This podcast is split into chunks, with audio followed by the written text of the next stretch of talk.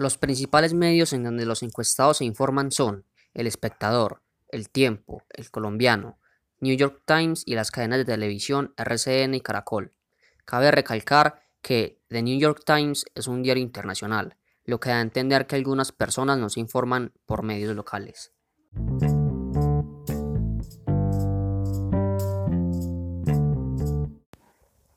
La mayoría de los encuestados son jóvenes que están entre la universidad y la vida laboral, es decir, personas entre 19 y 25 años. Casi la mitad de los encuestados conocen el concepto de relaciones internacionales y la definen de manera correcta.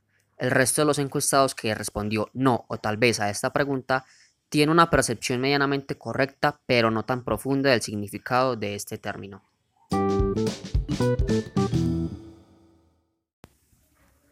Solo un cuarto de los entrevistados saben qué es el Plan Colombia, pero la gran mayoría de las personas que afirman saber qué es el Plan Colombia la definen de forma correcta.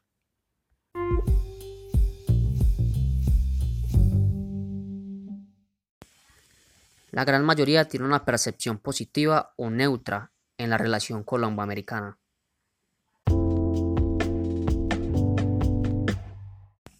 En la encuesta se puede ver que el rango de edad de 19 a 26 años hay un conocimiento muy superficial sobre la política internacional y casi inexistente sobre el Plan Colombia.